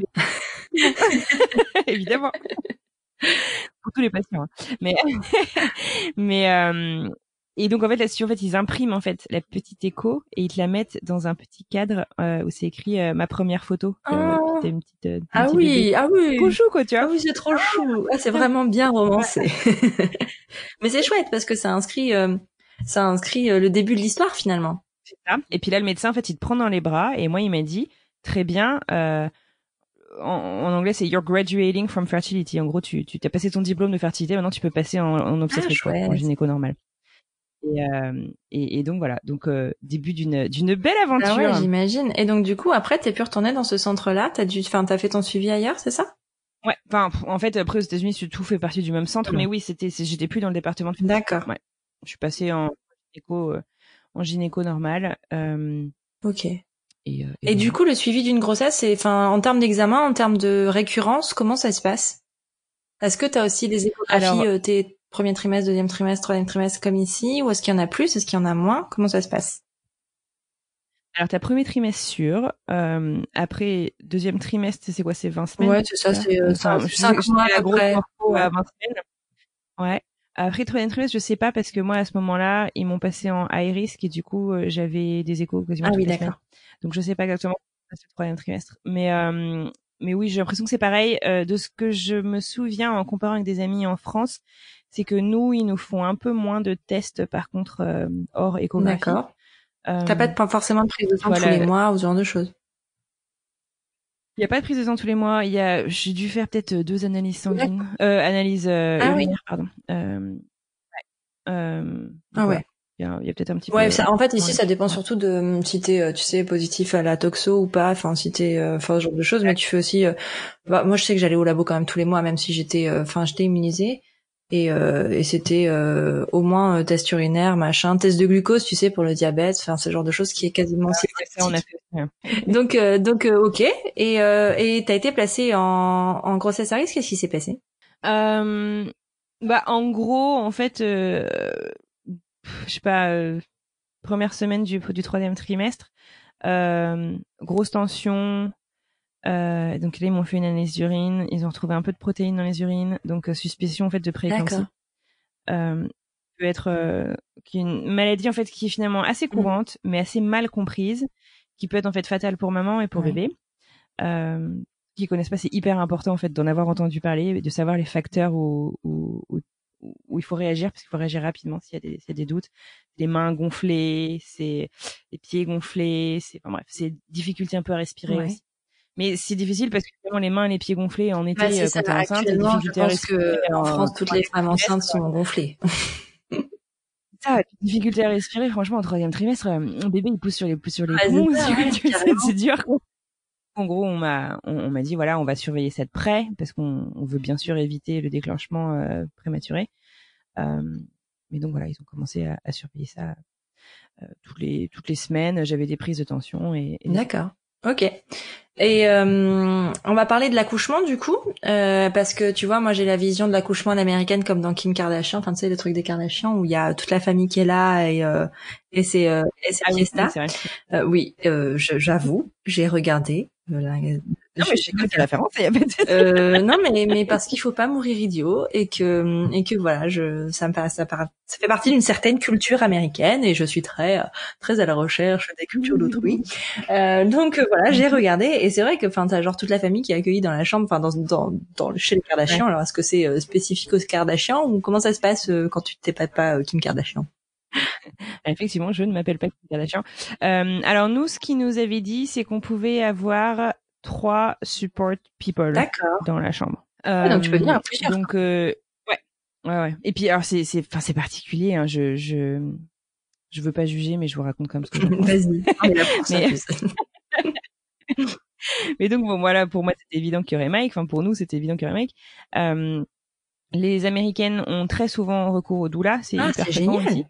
Euh, le service de maternité va très souvent te mettre à disposition une liste de mmh. doulas avec lesquels ils travaillent. Enfin voilà. Euh, et puis euh, t'as alors t'as souvent euh, la mère euh, ou la meilleure amie. Et moi je me souviens que tu fais ici tu sais les t'as des communautés de mamans en fait par quartier. Tu vas retrouver sur Facebook voilà. Et, et donc en fait c'est par âge d'enfance, tu donc par année scolaire bref. Et et, et, je me souviens donc dans mon groupe, donc du coup on était toutes un peu enceintes en même temps, tu vois. Euh, les mamans en fait qui étaient ouais, je sais pas comment faire, euh, ma meilleure amie m'avait invité à son accouchement parce que j'étais sa meilleure amie, tu vois. Mais genre, euh, enfin, c'est pas un, c'est pas un goûter d'anniversaire, quoi, les gars. des témoins. Et, tu sais, ah, elle m'a pas demandé à être témoin. c'est ça. Et puis, elle était, mais moi, j'ai pas envie qu'elle vienne avec moi. Mais je dis, mais Enfin, tu le dois à personne. Bah, Ton accouchement, c'est ton accouchement. Ah ouais, c'est, ça c'est vraiment intéressant comme euh, comme différence culturelle. Enfin, donc du coup, euh, l'accouchement, c'est comme le jour de ton mariage. Est-ce que t'as un EVJF Bah oui, t'as la baby shower. après, c'est pas pour tout le monde, bien sûr, mais. mais c'est un événement euh, public en fait finalement, un peu. Si tu le veux. Oui, si, tu le veux. T'es pas obligé, mais mais à, a priori pour certaines personnes, c'est vraiment il y a une pression comme ça derrière. C'est fou. Et donc toi, t'as décidé d'avoir plusieurs personnes? Non, moi j'avais que Mike. Euh, j'ai pensé à la doula, mais je t'avouerai qu'à l'époque je ne, je ne, connaissais pas bien finalement cette mm. profession. Euh, et euh, alors on me l'avait, euh, on me l'avait, on me l'avait recommandé euh, comme ils appellent ça ici un, un birth advocate, en gros quelqu'un qui va défendre ton projet ah, naissance, machin. Hein. et qui serait donc avec toi pendant tout le, tout le la naissance. Je sais pas, je j'avais j'avais j'avais c'est peut-être bête mais par mes connaissances tu vois pour moi c'était euh, j'avais peur de me faire désemparer en fait de mon de mon moment tu vois euh, et je voulais vraiment qu'on se soit que que tous les deux. Ok. Et, euh, et, donc c'était on était que tous les deux. Et donc Félix il était prévu pour il était prévu pour fin janvier. Et et bien le 24 décembre, 24 décembre. Pile un an après moi le 24 décembre j'ai perdu les os pendant la nuit et, euh, et, et, donc voilà, donc à 35 semaines, me voilà en route pour la maternité. Ah oui, et donc prématuré Non, 35 semaines, il y a un il y a de la prématurité? Ouais, pas grosse prématurité, mais, ouais, une petite quoi. Une, une prématurité tout nette. euh, mais alors, et d'ailleurs, mais aux États-Unis, le terme, je crois qu'en Angleterre d'ailleurs c'était pareil, euh, le terme n'est pas le même. En France c'est 41 semaines d'aménorrhée, aux États-Unis c'est 40. Ah ouais? J'ai pas fait attention parce que moi je crois que c'était 40. Hein parce que euh, mon jour du terme c'était à 40 semaines. Euh, après il laisse jusqu'à 6 jours. Après ça dépend, mais ça c'est tellement tellement aléatoire selon les hôpitaux, selon les, les personnels euh, médicaux. Euh, il laisse ou il laisse pas, il déclenche. Enfin moi je sais qu'ils l'ont. Bon, enfin c'est que mon travail s'est déclenché aussi tout seul, donc forcément il n'y avait pas lieu d'être. Mais euh, mais ouais le jour du terme, c'était à 40 semaines par contre. Moi. D'accord. Mais euh, mais euh, voilà. Et, et, et donc du coup tu vas euh, tu vas à l'hôpital. Ton accouchement, tu l'as trouvé. Enfin c'est très médicalisé ou c'est. Enfin comment tu l'as vécu toi? C'est pas. Enfin c'est aussi peu médicalisé que tu le veux et aussi médicalisé que tu le veux. Enfin après ça dépend des endroits où tu vas aller. Tu vois moi je suis à Boston, Cambridge, qui est là où il y a Harvard, le MIT qui touche Boston, qui on est très à l'écoute des mamans. On est. Enfin tu vois tu serais en plein centre des États-Unis, je pense pas que tu aies la même expérience. Euh, et voilà. Enfin, aux États-Unis, c'est difficile de faire une généralité en, tout cas sur euh, comment ça va oui, se passer. Oui, toi, t'es vraiment dans un endroit où, enfin, tout est à la pointe. Enfin, les dernières, enfin, les dernières nouveautés, mais dans tout, dans tous les domaines sont là, quoi. Voilà, pas que médical, exactement. Ouais. Et et du coup, en fait, moi, c'est un centre de naissance qui est au sein d'une mater... au sein d'un hôpital, ce qui fait que tu peux y aller aussi naturel que tu veux et aussi médical que tu veux. Alors moi, je rêvais d'accoucher dans l'eau et je m'étais un peu préparée là-dessus, mais ayant perdu les os, je pouvais pas. Euh, donc euh, du coup, du coup, voilà. Écoute, euh, ça s'est super bien passé. Je, je, c'est marrant, tu vois, j'ai pas repensé à, ce à ce jour-là depuis un petit moment. Euh, j'ai comment ça s'est passé? Bah, c'est vrai que toi, tu as l'habitude de parler de PMA, de parcours de fertilité, tout ça, mais, mais, mais ah. peu de l'après finalement finalement ouais assez peu de de l'ouverture du euh, euh, non mais écoute en gros donc euh, moi j'ai donc le travail s'est déclenché j'ai passé euh, en gros je suis arrivée à, à la clinique euh, peut-être vers 5 heures du mat et Félix est né à 18 heures. D'accord. Et oh pas pas rapide mais pas trop long non plus. Enfin correct. Ouais voilà franchement j'ai rien senti jusqu'à 14 heures alors rien du tout. Euh, et puis euh, donc je m'étais dit bon bah en fait finalement ça va, tu vois, ça a l'air de progresser et euh, peut-être que je peux le faire sans péridurale. Je m'étais dit que ce serait cool d'essayer, mais je n'ai pas fait tout un tout un, un projet. Je m'étais pas très préparée en fait dans ce sens-là. Après en fait j'avais fait beaucoup de yoga euh, prénatal, j'ai fait beaucoup de méditation, trucs comme ça, et ça m'a vachement aidé en fait à contrôler la douleur. Euh, et tu sais même des trucs tout bêtes, mais genre ne porte pas la douleur sur ton visage, tu sais quand t'as mal, genre détends mais ça m'a vachement aidé en fait à me mettre vraiment dans un mood et tout j'étais bien. Et puis bon bah voilà il y a un moment où c'est devenu un petit peu trop douloureux. Alors j'avais Mike tu vois qui faisait euh, les positions que nous avait apprises à nous, pousser dans le badaud etc mais ça marchait plus trop à la fin. Parce que même lui il en pouvait plus. Il fait attends mais moi je pousse mais non stop là j'en peux plus. J'ai trop mal aussi. Donc finalement, on a appelé euh, un anesthésiste euh, et en fait, j'étais déjà, je crois, à 6 ah oui, cm. D'accord. Euh, enfin déjà, je sais pas si c'est Oh, écoute, tu parles avec quelqu'un pour qui c'est très rapide, hein, 36 heures de travail, euh, merci. Hein. Donc pour moi, c'est c'est c'est très rapide, euh, oui. Voilà. tu vois, c'est sympa de question ouais, non, hein. ouais, non, mais exactement, ça dépend de son expérience. Non, mais on est on est complètement d'accord. Et puis euh, j'ai eu beaucoup de chance parce que l'anesthésiste qui a débarqué, c'était euh, un Libanais qui avait fait ses études à Montpellier et qui parlait français comme toi et ah, moi. Et c'est tout bête, tu vois, j'ai beau parler anglais couramment, mais ça change la vie en fait d'avoir. Ouais, mais tu vois, quand t'es en travail, c'est ça quoi. Enfin, euh, tout en oublierait ton anglais, hein. Déjà ton français. mais exactement, c'est clair. Non, puis c'est du coup vachement rassurant, c'est tout con, mais tu vois, genre il a les mêmes références culturelles que moi. Alors on parlait de Noël parce qu'on était le 24 décembre, et puis alors il me fait la péri. Puis, mais bon, bah, moi, je vais devoir partir parce qu'il faut que je prépare les de ce soir. J'ai pas plaisir. Et non, vraiment super, euh, super sympa. Euh, les médecins, les infirmières, les enfin, vraiment tout le monde adorable. Je, j'ai, qu'un rêve, tu vois, c'est d'accoucher dans le ouais. hôpital euh, pour le deuxième. Et euh, et puis, euh, en fait, la péridurale m'a tellement, nous a tellement fait de l'effet que Mike comme moi, bon bah lui, il avait pas mal de manière, mais on s'est rendormi, on s'est endormi. Mhm.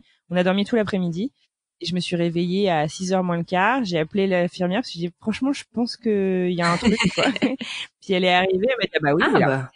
Elle était ah mais vous êtes sûr parce qu'ils étaient ah mais vous savez ça peut arriver ouais. 25 aussi. Enfin c'est votre premier, ça du temps et tout. J'ai dit ah, franchement j'ai jamais accouché donc c'est dur de comparer mais franchement j'ai l'impression qu'il y a quelque chose qui se passe. Et puis il était là donc génial. Voilà. Donc c'était cool. Ouais, dormi. Moi aussi j'ai dormi sur les 12 dernières heures de mon de mon travail. Oh, ma pauvre, ma pauvre. Heureusement que tu as pu te reposer, mais ouais. Et euh, tu, tu vas t'en parler vaguement, mais euh, en termes de préparation à la naissance, comment ça s'est passé? T'as des cours de préparation? Euh, Ouais, alors c'est pas forcément vraiment pris en charge, par contre, euh, d'un point de vue voilà financier. Mais ouais, en fait, en fait, tu choisis. Donc nous, on avait, il y avait plein plein de cours en fait qui sont disponibles à l'hôpital où on allait. et donc moi, j'avais pris une préparation à l'accouchement qui se faisait, je crois, en trois fois, trois soirées. Mmh à deux. Je crois que t'allais dire trois fois sans frais. ouais, si j'aurais bien aimé, mais non, je crois que j'ai dû payer 200 balles le truc. et puis euh, j'ai pris un cours de préparation à l'allaitement aussi. Et on a pris aussi un cours de accouchement sans douleur, euh, mais j'ai pas pu du coup le finir parce que Félix est arrivé. Oui, donc euh, tu as expérimenté la chose euh, en réel.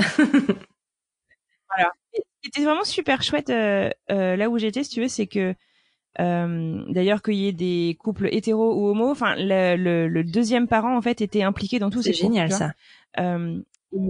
et, et j'ai trouvé ça vraiment super parce que du coup, enfin tu vois, le jour qui arrive, le jour J, euh, ben je pense, enfin ce que me disait Mike, c'est qu'il s'est pas senti du coup exclu parce qu'il avait une idée d'abord de ce qui allait se passer, mais de comment il pouvait m'aider et de comment il pouvait euh, voilà participer. Tu vois, c'est lui qui m'a proposé le, qu'on appelle ça là, le, ça le peanut là, tu sais les les grosses balles. Ah oui, euh, euh oui, bah, enfin le, la balle, la ah. grosse balle.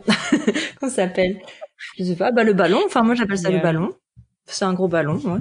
Ouais, mon métier, c'est en 8 en fait euh, spécial pour euh, pour le ouais, coup, je sais pas.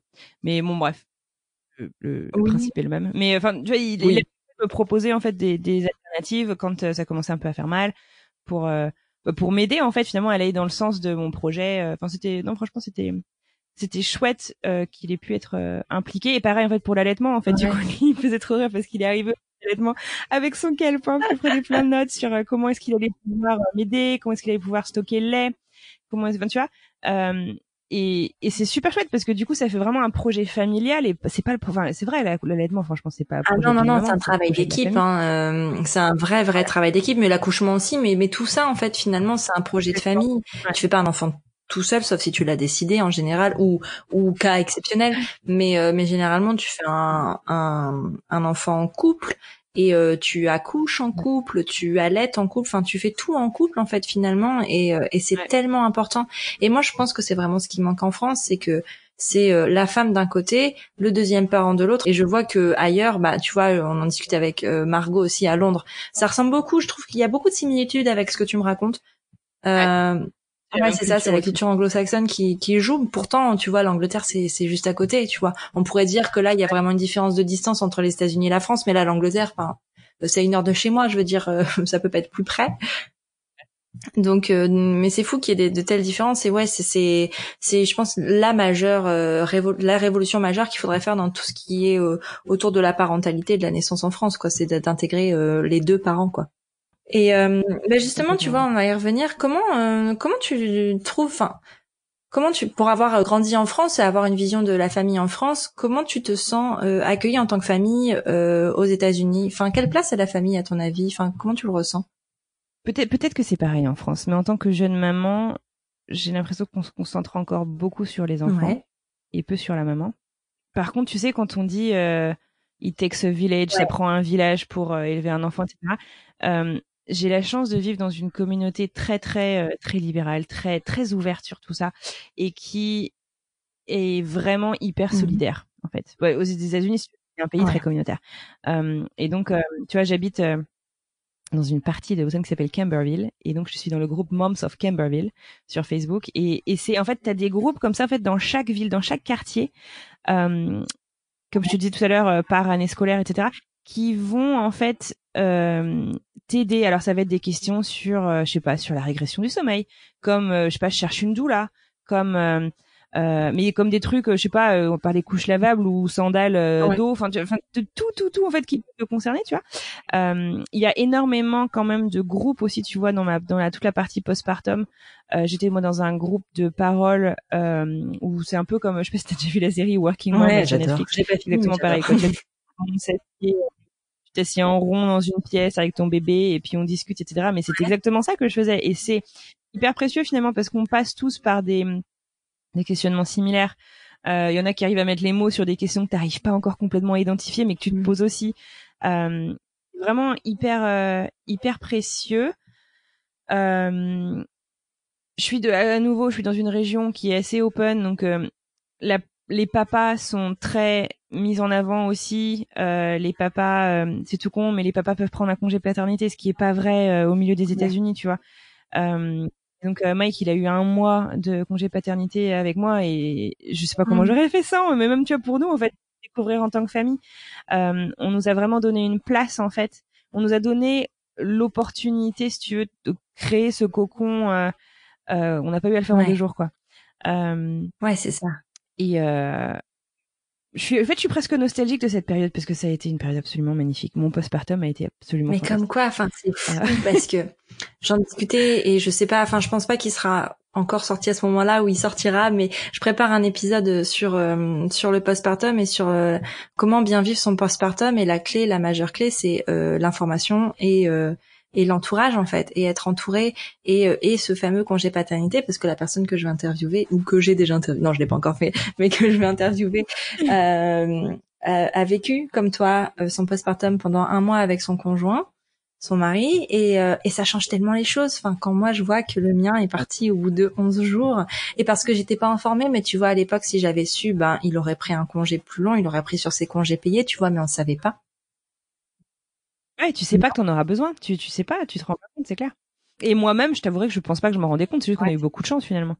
Mais euh, c'est mais c'est génial, tu vois. Et ce côté de communauté, ben tu vois, euh, je fais encore un parallèle parce que finalement j'ai fait que deux épisodes à l'étranger en ce moment, euh, pour le moment, mais euh, mais mais c'est ouais vachement ce qu'on retrouve aussi à, à, Londres, en tout cas avec Margot qui a ça aussi dans son quartier et c'est finalement génial. Ça me donne des idées, c'est cool.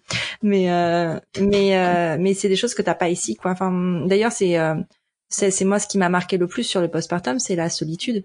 C'est une vraie solitude que quand tu vis. Là, on a organisé des balade, euh, poussette, euh, tous les jours, tu avais un truc en fait. En fait, il y avait un, on avait un, un, Google Doc en fait accroché donc au groupe Facebook, euh, et il y en a donc euh, dans partout, hein, euh, où tu as en fait tous les événements auxquels tu peux participer. Donc ça va être je sais pas les groupes de lactation, tu sais, où tu vas aller parler, où tu as des consultantes en lactation qui viennent te parler, etc. Tout ça, tout ça c'est gratuit comme ça peut être le yoga postnatal que j'ai fait avec Félix, génialissime ça aussi. Comme ça peut être juste des mamans qui organisent, ah bon, on va aller faire une balade dans la forêt tu vas en portage ou tu vas en poussette ou voilà selon le terrain. Et puis, euh, et puis, et puis c'est juste en fait ne pas être seul en fait, c'est ça. Et puis c'est voilà. Je dirais qu'un des trucs en fait qui m'a beaucoup aidé quand ma maman est venue me voir après l'accouchement, ça a été, c'est bête ce que je vais dire peut-être, mais c'est de m'apprendre en fait à sortir de la maison. Parce que pour moi au début, je m'en faisais un peu toute une mmh. histoire. Alors, oh, faut que j'amène plein de trucs, que je vais oublier quelque chose, etc. Et elle, en fait, si tu veux, elle s'est fait. Pourtant, donc elle était là en plein janvier, si tu veux. Donc ici, il fait moins 20, etc. Ça pèle bien. Et elle, c'était non bébé bien couvert, tu peux sortir et puis tu vas voir euh, s'il pleure finalement c'est pas grave en fait. Et j'ai appris ça aussi que en tant que maman, c'est toujours ton mmh. bébé qui pleure le plus fort. Oui, mais c'est celui que euh, t'entends. bébé Denis moi, il y a de grandes chances que je l'entende pas vraiment en fait, tu vois. Et, euh, et donc en fait, ça ça m'a aidé aussi un peu à dédramatiser. Si mon petit garçon, il a besoin de quelque chose, je vais faire en sorte bien sûr de pouvoir répondre à son besoin. Mais s'il pleure un petit peu, c'est entre lui et moi c'est pas enfin j'arrête en fait de m'inquiéter de euh, oh là là il va déranger les gens autour c'est pas c'est pas d'accord ouais tu le voyais vachement sur sur les autres en fait tomber un peu ouais c'est ça. Et du coup moi ça m'a fait aussi tomber un peu ce complexe de oh je sais pas si je vais sortir. Pourtant en plus il pleurait pas mm. beaucoup hein mais euh... ouais mais tu te fais tout un monde de ces trucs là euh, ça te paraît tellement énorme. Moi je sais que j'ai mis vachement de temps à, sortir aussi hein, mine de rien euh, toute seule en tout cas. Parce que ben j'ai été toute seule très vite euh, avec ma fille. Et vraiment toute seule parce que bah en fait j'étais dans bah, j'habitais sur la métropole lilloise aussi mais mais je connaissais pas encore beaucoup de gens. Tu vois je sais qu'aujourd'hui ça serait différent parce que j'ai j'ai j'ai créé aussi cette communauté là et je suis allée vers d'autres gens suite à ça. Donc peut-être que j'en serais pas là non plus aujourd'hui si si ça s'était pas passé. Mais c'est pas pour autant que je le conseille hein. Euh, mais, euh, mais toutes mes sorties, que des sorties que je pouvais faire, c'était toute seule. Il y avait personne autour de moi qui avait des enfants déjà, qui avait un enfant ou même plusieurs, et les personnes qui en avaient étaient loin et euh, et, et, vraiment, il n'y avait pas cette entraide. Pendant la grossesse, il y en avait, tu sais, j'avais des copines de grossesse, mais une fois que c'était terminé, il y avait plus personne en fait. C'est ça. Et, et c'est vraiment le, le côté euh, négatif que je que je retiens de tout ça, parce que tu vois, on parlait tout à l'heure de du côté, ben t'as rien à débourser tout ça, le côté médical, mais finalement, euh, je crois que c'est, enfin si c'est énorme, c'est énorme bien sûr, mais euh, c'est presque c'est ça à côté du parce que finalement tout ce que tu as vraiment de dont tu as vraiment besoin c'est c'est gratuit quoi enfin ça coûte rien de de, de quelqu'un ça coûte rien euh, être enfin de l'attention, de l'écoute, tout ça, ça coûte rien. Et une promenade en poussette avec quelqu'un qui est dans le même dans la même situation que toi, ça coûte rien, tu vois. C'est et puis des fois ça accroche même pas. Enfin, des, des, fois c'est c'était juste sympa de se promener. C'est pas forcément quelqu'un que j'ai envie de rappeler, mais c'est pas grave. On a passé un bon moment. Et puis tu en avais tous les besoin. C'est ça. et tu vois, c'est drôle parce que c'est exactement pour ça que je fais euh, que prenons un, un, café existe et que un jour, je sais pas si tu as entendu ce, ce projet, mais un petit peu d'autopromo ne fait pas de mal, que le banana café existera aussi. Tu vois, je suis en train d'ouvrir un, un café family friendly euh, à Lille, euh, mais pour ça en fait, exactement pour ça, pour que les, les jeunes parents en postpartum ou même en, pendant la grossesse ou même après aient un lieu où ils sont sûrs de rencontrer d'autres personnes qui sont dans la même situation que que eux. Et tu vois tous les rendez-vous que tu que tu évoques tout à l'heure, moi c'est exactement ça que je veux pour le banana café en fait, et c'est pour cette raison-là que je le fais. Génial. Parce que c'est pas possible en fait, c'est pas c'est pas humain. Moi, tu vois, j'ai pas un terrain dépressif à la base, donc en fait, ça m'a pas euh, amené vers la dépression du postpartum, par exemple. Mais je sais qu'il y en a énormément que ça amène, et parce que j'avais fait un travail psychologique, et je pense que si je l'avais fait, je l'avais pas fait, j'y serais allée tout droit vers la dépression postpartum. Mais la solitude et, et tout ça, ça, ça, ça amène ce genre de, de maladie et, et, ah bah, et c'est pas possible en fait de laisser des personnes dans la détresse, tout ça, sous prétexte que bah, que c'est normal et que tout le monde y passe. Enfin, tout le monde, toutes les personnes qui désirent des enfants, je veux dire. D'ailleurs, t'as tout à fait raison. Et d'ailleurs, juste un, petit mot juste sur la dépression postpartum aussi. Moi, ce que j'avais trouvé super, peut-être que ça se fait en France, euh, auquel cas peut-être que c'est pas intéressant ce que je dis, mais c'est la prévention en fait qu'ils ont fait ici, c'est qu'en fait ils ont pris à plusieurs reprises Mike entre quatre yeux sans moi pour savoir comment ça allait, pour savoir comment j'allais en fait. Et, euh, pour euh, pour euh, pour lui apprendre aussi en fait à, à voir qu'est-ce qui à quoi est-ce qu'il faut faire attention. Euh, en fait, euh, est-ce que est-ce que en gros j'allais bien quoi.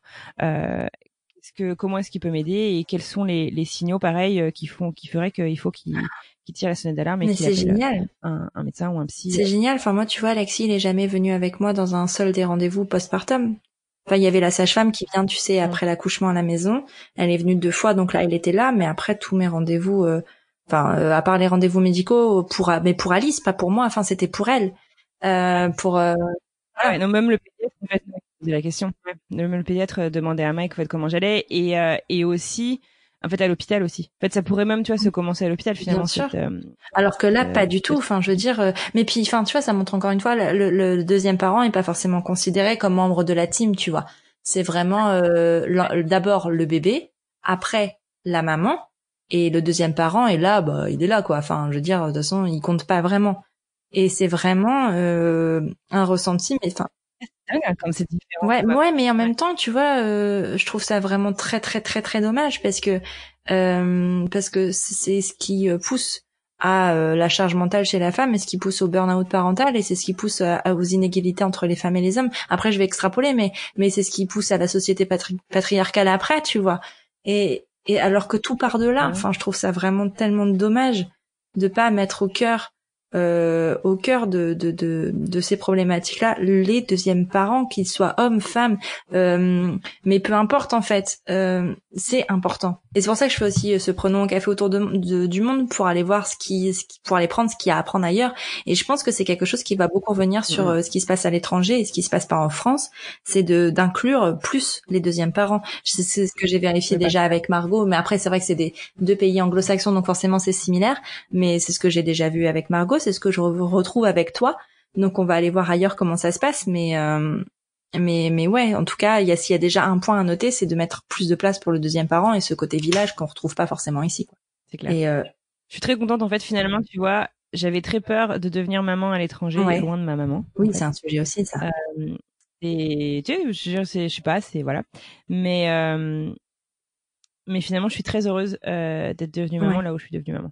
Enfin, je suis dans une, j'ai été accueillie par une communauté qui, qui, qui m'aide encore maintenant. Tu vois, Félix a presque deux ans, euh, cette communauté reste toujours très active, quoi. Et j'ai rencontré des gens qui sont devenus des amis comme ça. Euh, et, Mais c'est, c'est génial ce truc de communauté parce qu'en plus, enfin, c'est par quartier, donc euh, en fait, les enfants grandissent ensemble et même après, tu vois, les, les écoles, les trucs comme ça. Si tu restes en tout cas dans le même endroit, euh, c'est, c'est quelque chose qui. Mais tu les retrouves partout. Tu vois, c'est pas propre à Boston, quoi. Tu les retrouves partout aux États-Unis.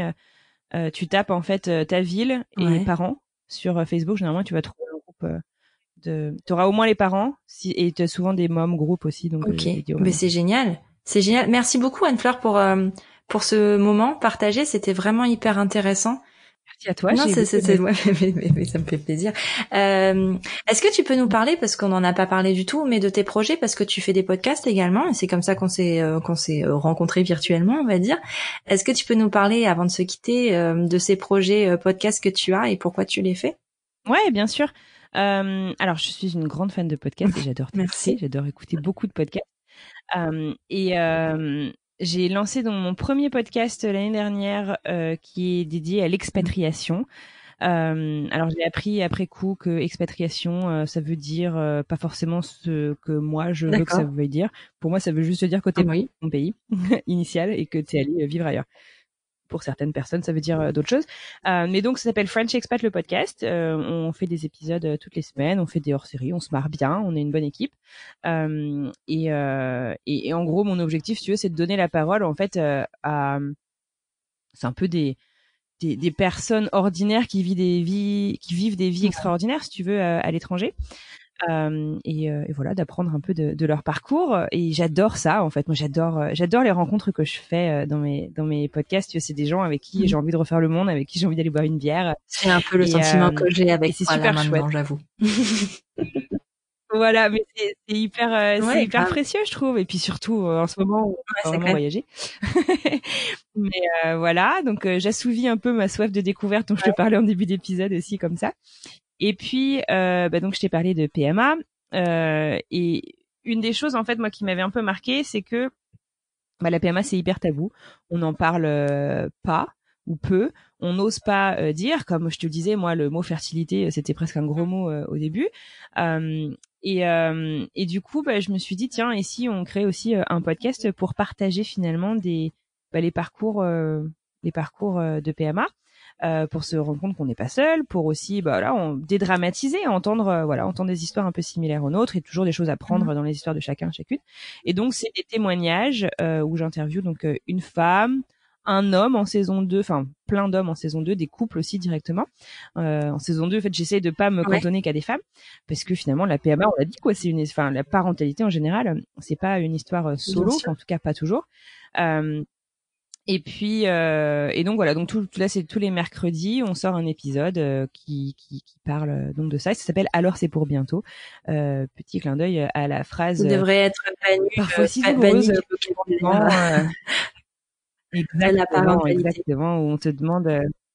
voilà, parce que finalement, bah, la parentalité, on a dit que c'est une affaire pas que de la femme, mais c'est pas l'affaire de tout le monde non plus. C'est l'affaire, c'est l'affaire d'un projet de famille, mais pas de, mais pas de tes voisins, pas de ça reste quelque chose d'assez euh, d'assez personnel. Et puis quand euh, les gens n'ont pas d'enfants euh, et bah parfois c'est par choix et tant mieux pour eux euh, et parfois c'est parce que ça marche pas aussi et et, et ça en fait pas un projet moins légitime quoi et ça n'en fait pas quelque chose de moins douloureux mmh. à discuter. Donc euh, faut être un peu c'est ça. Et même quand on ne désire pas avoir d'enfants la question alors c'est pour quand peut être aussi très dérangeante parce qu'en fait ça regarde personne en fait et même quand on a déjà un enfant. Oui, hein, parce que ça, euh, merci. Hein. Il y a des gens qui ne veulent pas de deuxième enfant et c'est des gens très bien. Hein. Moi, je me trouve une personne extraordinaire. Je veux dire. Euh, non, euh, bah, mais blague à part, blague à part, c'est aussi quelque chose qui est qui est questionné dans la société, de ne pas vouloir d'autres enfants et on, on, qui peut être aussi mal vu et arrêter de demander juste c'est pour quand aux gens en fait, juste. Merci beaucoup Anne-Fleur, c'était vraiment super, j'ai adoré. Euh, on va pas hésiter à te suivre bien sûr sur tes réseaux sociaux et à écouter ton podcast que je recommande plus plus plus évidemment, évidemment, évidemment. Ce podcast vous a plu? Le meilleur moyen de lui rendre hommage est de le partager en me taguant sur Instagram at elise-du-bas prenons un café. Mais aussi et surtout de le noter de 5 étoiles et de laisser un avis sur Apple Podcast. Vous êtes sur Prenons un café le podcast qui parle des sujets de parentalité en toute transparence, sans tabou ni complexe. Je vous retrouve mardi prochain pour un nouvel épisode et d'ici là, prenez bien soin de vous. Autour d'un café.